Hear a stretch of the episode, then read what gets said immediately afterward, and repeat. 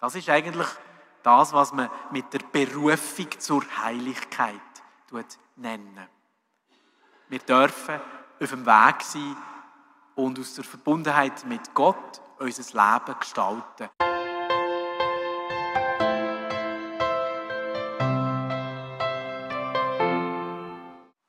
Halleluja, Halleluja, Halleluja,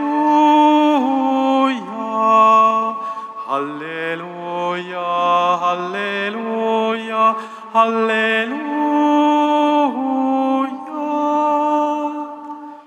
Halleluja, Halleluja, Halleluja,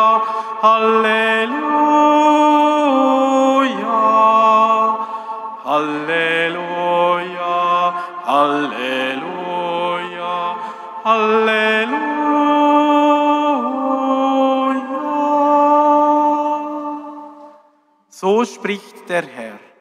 Kommt alle zu mir, die ihr mühselig und beladen seid, ich will euch Ruhe verschaffen. Halleluja, Halleluja, Halleluja, Halleluja, Halleluja, Halleluja.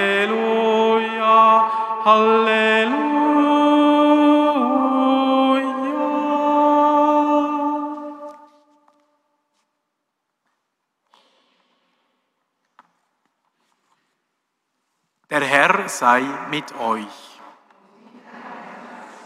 Wir hören aus dem heiligen Evangelium nach Matthäus. Ehre sei dir, o Herr. In jener Zeit, als Jesus die vielen Menschen sah, die ihm folgten, stieg er auf einen Berg. Er setzte sich und seine Jünger traten zu ihm. Er öffnete seinen Mund, er lehrte sie und sprach, Selig die arm sind vor Gott, denn ihnen gehört das Himmelreich. Selig sind die Trauernden, denn sie werden getröstet werden. Selig sind die Sanftmütigen, denn sie werden das Land erben. Selig sind die hungern und dürsten nach der Gerechtigkeit, denn sie werden gesättigt werden. Selig sind die Barmherzigen, denn sie werden Erbarmen finden.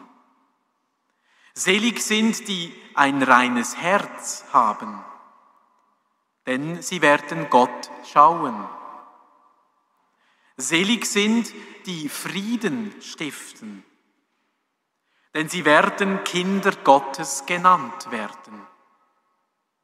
Selig sind, die verfolgt werden um der Gerechtigkeit willen. Ihnen gehört das Himmelreich.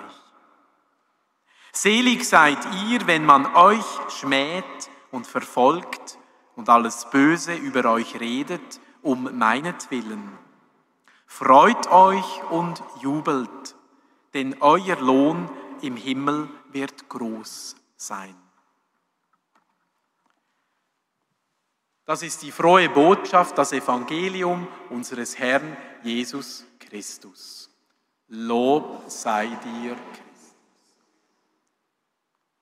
Halleluja, Halleluja, Halleluja,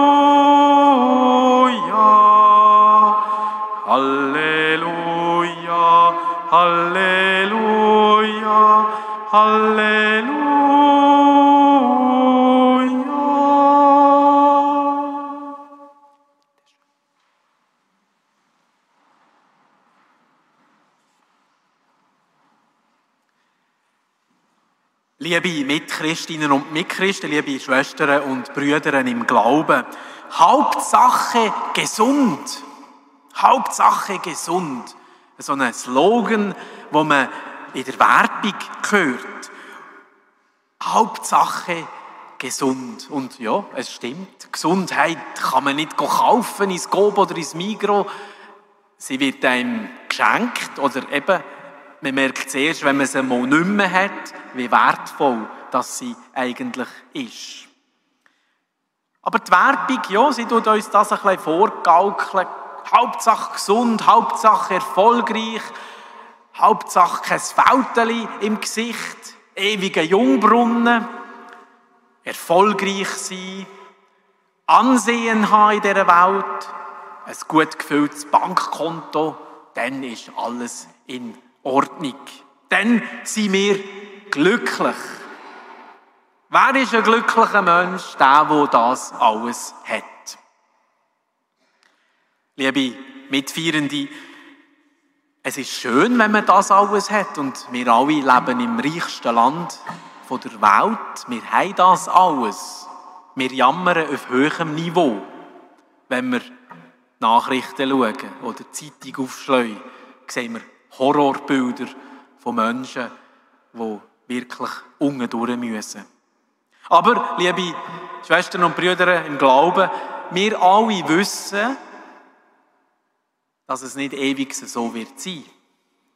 Es wird auch bei uns der Lack einisch weg sein. Die ersten Falten kommen, die ersten grauen Haare. Ja, mit der Gesundheit, ja, möge sie so lange wie möglich gut erhalten sein.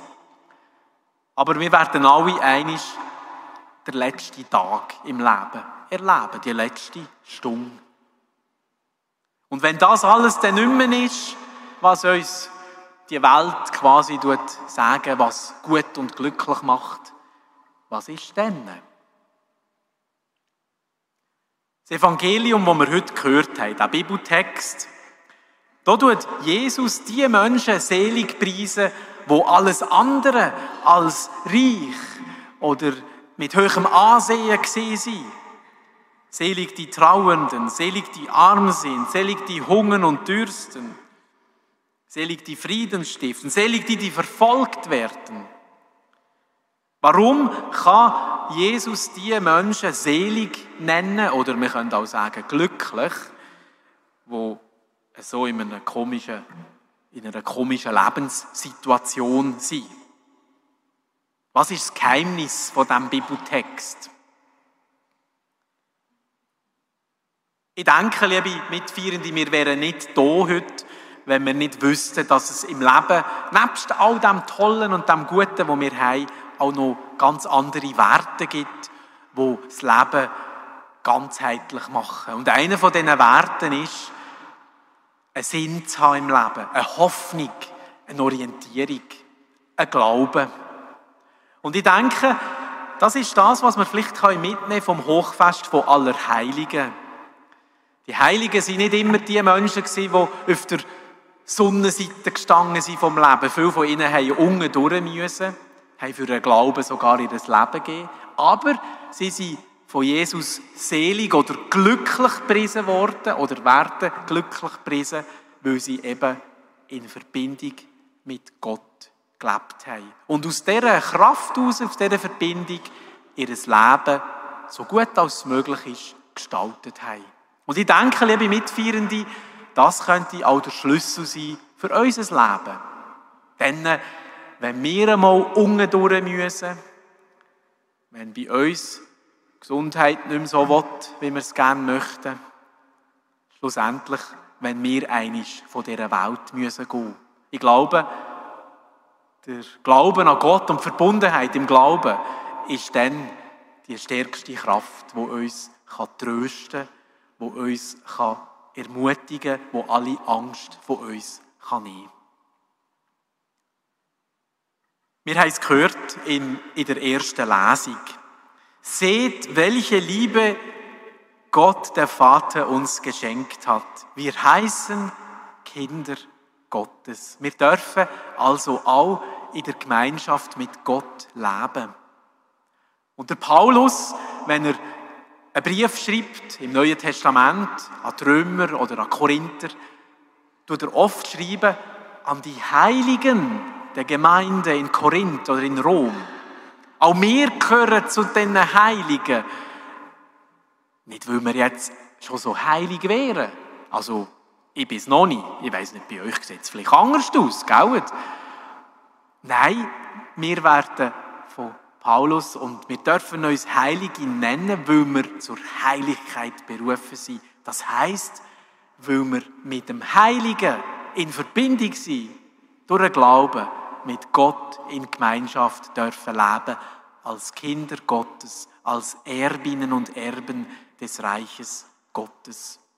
Das ist eigentlich das, was man mit der Berufung zur Heiligkeit nennen. Wir dürfen auf dem Weg sein und aus der Verbundenheit mit Gott unser Leben gestalten. Besonders auch die schwierigen Abschnitte. Dann dürfen wir Kraft und Hoffnung schöpfen.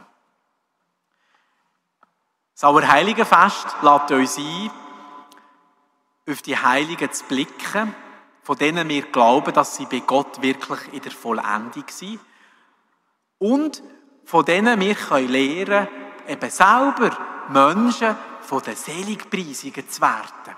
Von dem, was Jesus hier am Anfang der Bergpredigt gelehrt hat. Auch wir sind beauftragt, andere zu trösten, für andere da zu sein, für den Frieden uns einzusetzen. Und dann können wir eben eine Heiligkeit des Alltags leben. Das ist nicht Abgehobenes, das ist nicht Frömmlerei, sondern das ist einfach Gott und die Menschen lieben, was Jesus uns vorgelebt hat.